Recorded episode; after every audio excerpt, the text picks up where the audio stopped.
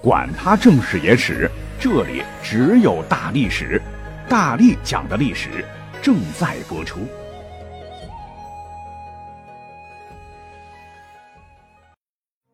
大家好，我是大力丸。上期我们讲到了刘秀忍功了得，装傻避祸，守得云开见月明。但和下面这位中兴之主一比，人家那才真叫演技一绝。他不是别人，就是被誉为历史上最会装傻充愣的皇帝，曾天衣无缝骗过了全天下的人。我敢说，你就是上二十年中戏也普离不出来。这位大神就是被誉为唐朝小太宗之称的唐玄宗李晨。前些年热剧 TVB 的《宫心计》，陈豪扮演的就是他。李晨呢是生于公元八百一十年，父亲是唐宪宗李纯，母亲是出身卑贱的宫女正室。打小这孩子就是沉默是金，不咋说话。当时的唐帝国呢已经是垂垂老矣了，藩镇割据日甚，宦官专权达到顶峰，党争又不断，大唐辉煌不再，正走入末路。更要命的是，后宫之内各方势力角逐，血腥的斗争时刻上演。即使皇族活着，那也是如履薄冰，随时可能被干掉。这都给年幼的李纯打下了深刻的烙印。他儿时常常梦见成龙上天，朝中无依无靠的母亲知道后，就严厉告诫说：“孩子，此梦万不可以让旁人知道，连做梦都不要声张。”刺激之下，导致李晨越加不爱说话啊，总是面无表情的玩自个儿的，显得很呆滞。久而久之的，被别人当成傻子。史官说，宫中皆以为不会。即使排行第十三，在唐穆宗即位后被封为了光王，庶出嘛，依然被兄弟姐妹们取笑、捉弄，甚至打骂。连宫女和太监也不把他当伴算。说起来，唐穆宗李恒是他同父异母的哥哥。对他也没啥感情。这个哥哥呢，在位仅五年，时年虚岁三十就挂了。当政期间政策不当，和硕三镇又反叛了，导致国家陷入了水深火热。别看死得早，儿子挺多的啊，一共有五个，有三个前后当了皇帝。长子唐敬宗李湛，次子唐文宗李昂，五子唐武宗李炎。老爹啊，三个儿子都是皇帝，这在唐朝历史上绝无仅有。可听着你也明白，更换太过于频繁哈，也知道当皇帝有多高危了。他的这个继任者唐敬宗啊，更不得了啊，沉迷蹴鞠，晚上打狐狸，不爱理政，荒唐的是一塌糊涂。期间还发生过染坊工人听信妖人谣言，为了在皇宫吃顿饭，几十号人竟然攻入了守卫森严的大明宫，在皇帝上朝的青丝殿御撵前是喝酒吃肉。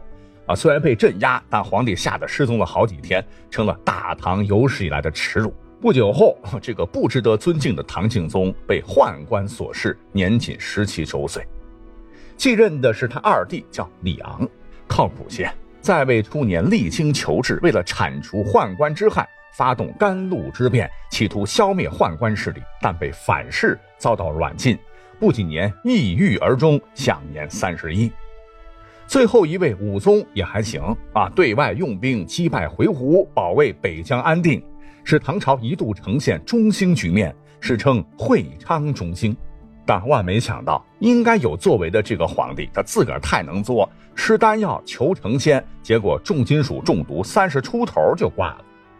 在机缘巧合之下，这个皇位哎，就转到了他们的傻皇叔李晨这儿。李晨呢，虽然说辈分比他们高，实际上他的年纪哈比唐敬宗和唐文宗还小一岁。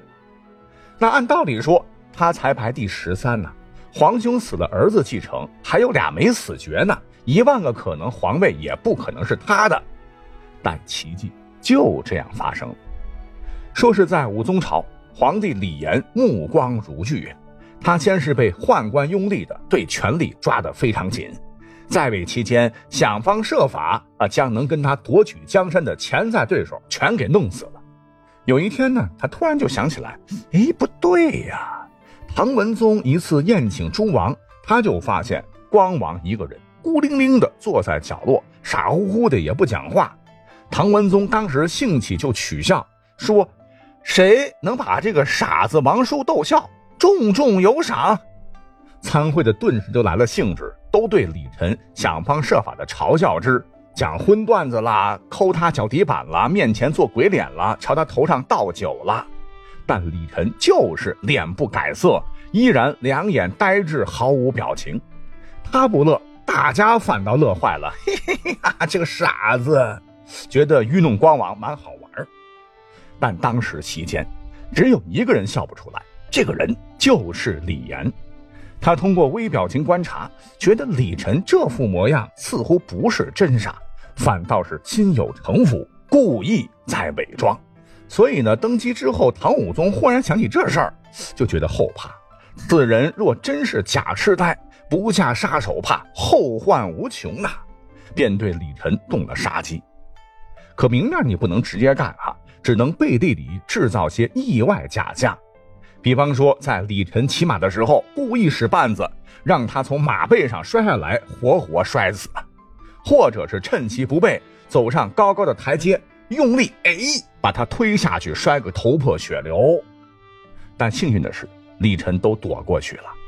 最危险的一次是，李岩干脆下令，让他进宫时二话不说，太监们一拥而上，秘密抓起来，直接扔进茅厕的粪坑，要活活淹死他。别说，哎，这个计划执行的原本很顺利，李晨痴呆呆的就被摁倒，五花大绑丢进了茅厕，屎尿臭气熏天，差点就被灌得溺亡。只是苍天有眼，命不该绝啊！不知道他闭气闭得好，还是这个粪坑深度不够。哎，第二天他竟然还活着，被人发现之后马上救出来，李晨他又没死成。而当时吃丹药吃的已经鬼迷心窍的李岩。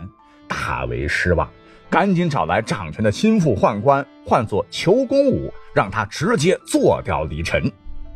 但此时武宗身体已经吭吭哧哧了，要挂的几率很高。此太监就琢磨：不行啊，不如留下这个傻子，等李岩一驾崩，咱们扶持这哥们儿当上皇帝，岂不是将其摆弄于股掌？我们宦官不是可以继续执掌大权了吗？所以呢，他没有杀光王，而是将他偷偷的送出了宫，隐匿在了一间乡间寺庙，将光王的头剃光，让他演和尚。从锦衣玉食的王爷，被迫成了和尚之后，你别说，李晨演的还挺像，吃斋念佛，四处化缘阿弥陀佛。十年他已经三十六了啊，演傻子演了三十多年，这一次对他来讲难得清闲，竟真情流露。在期间呢，创作了一首诗。这个诗读起来，现在都觉得是气象博大。千言万壑不辞劳，远看方知出处高。西涧岂能留得住？终归大海作波涛。太监们估计当时也没啥文化啊，能写出这样的诗来，哪里会是个傻子呢？话说武宗李炎不久，果真一命呜呼。裘公武等宦官集团经过商议，暗箱操作，力排众议，马不停蹄地将光头李晨接回了大明宫，并迅速举行了登基仪式。于是，命运多舛的李晨以迅雷不及掩耳盗铃之势，竟然当上了唐朝的第十六位皇帝。就在宦官们以为立了个傀儡可以为所欲为时，谁也没有料到，这个傻瓜屁股一坐龙椅，竟然一瞬间 clever 了。换成了另外一副面孔，变得是言谈犀利、思维敏捷、手段霹雳，啪啪啪，几条政策迅速出台，整顿吏治、限制宗室、压制宦官，没几下就把想春秋大梦扶持他上台的宦官们全给整懵了。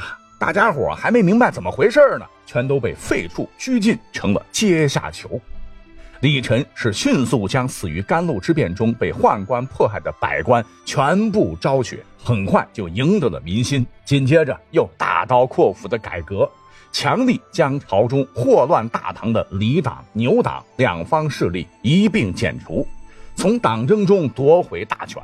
雷霆整顿吏治，修订法令，令官府减轻赋税，体恤百姓，与民休息，并大胆提拔人才。为重现贞观之治，特意从魏征的武士孙当中找到了后羿魏魔，要求他向其直言进谏。无论大臣说什么，他都能从谏如流啊！甚至是为了不耽误国政，成为太宗一样的明君。当时呢，有个地方向李晨献了一支女子乐伎，其中有一位绝色佳丽，李晨宠幸后非常疼爱，导致芙蓉帐里度春宵，几日不上朝。但很快，李晨的负罪感非常强，这样不对啊！想当年玄宗皇帝如何爆发的安史之乱呢？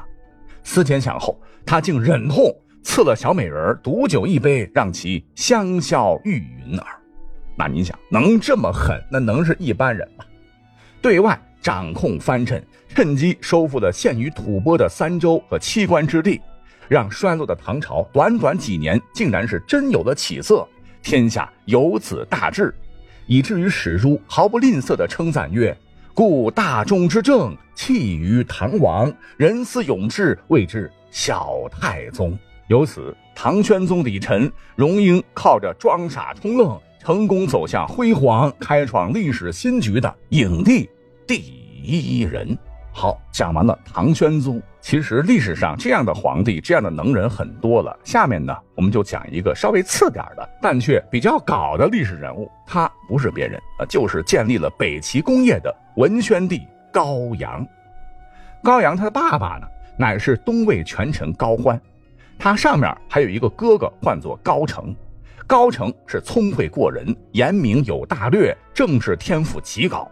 少年时候就做得当朝宰相，当时满朝文武没人服的哈，小毛屁孩懂个啥？不曾想高澄这个毛娃娃，朝堂之上那真是听断如流，处理起国家大政竟然是游刃有余，让群臣最终无比臣服。他也是深得高欢喜爱。可高澄这个人呢，也有个缺点，就是跟他爹和他后边的弟一样，比较好色。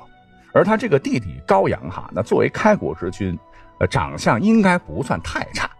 可这个孩子打小跟他这个哥不一样啊，看起来就是一没出息的货，鼻涕流的老长也不知道擦，邋里邋遢，说话是颠三倒四，被他那个啊被世人称之为未来明君的天才型大哥视为二傻子。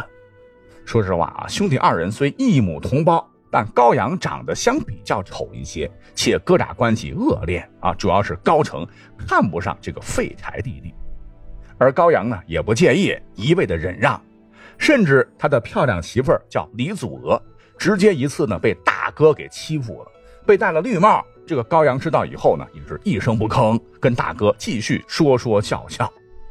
可是大家伙哪里知道，这一切都是他装的，因为他这个大哥天赋异禀。且嫉妒心强，权力欲望大，看他打仗、惩戒官员，下手都特别狠。虽说都是一个爹的孩子，可两个人的关系应该是竞争关系。就连他老妈娄太后当年也看不起他啊，教导高阳说：“你爹高欢如龙，你哥高澄如虎，你怎么比得了他们呢？”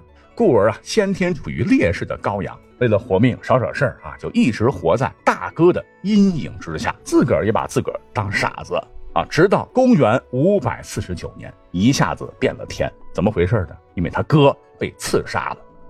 说起来，这都怪高澄太狂了，他要有弟弟一分忍耐力，天下早晚是他的。史书载，他因为自恃功高震主。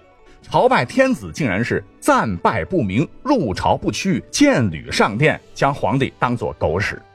当时的皇帝啊，乃是北魏的孝敬帝袁善见，贵为一国之君。有一次吃酒，他为了让皇帝出丑，高成一个劲儿的给这个袁善见灌酒，喝喝喝喝。袁善见最终实在是陪不下去了啊，死活不喝了。作为臣子的高成依旧是不依不饶，这让袁善见与高成当时就起了争执。高成呢，不管三七二十一，脾气上来，照着皇帝通通通几拳，并大骂狗屁皇帝，一甩手是扬长而去。皇帝是不敢说啥，因为没有权力嘛。可高澄手底下当时有个厨子，听到这事儿异常气愤，就趁着一天晚上，高澄和亲信们密商夺权不备，用手中的剁肉的菜刀，咔咔咔，活活将其砍死。高澄这突然一死。高阳是翻身农奴把歌唱，就再也不用装了。一夜之间，傻子成了英才，很快掌控局势，反倒成了朝中实际的掌权者。顺带手的将大哥高成的老婆嫂夫人也给霸占了，报了一箭之仇。一年之后，他又逼迫东魏皇帝禅位，建立了北齐。当时他才年仅二十四岁。初期，他是励精图治，厉行改革，征伐刺客，威震戎下，打得柔然人畏之如虎，称其为英雄天子。只是可惜，后来高阳喝酒喝疯了，大兴土木，残暴滥杀，最终暴毙，年仅三十四岁。但其扮猪吃老虎的一招，确实是。世间罕有。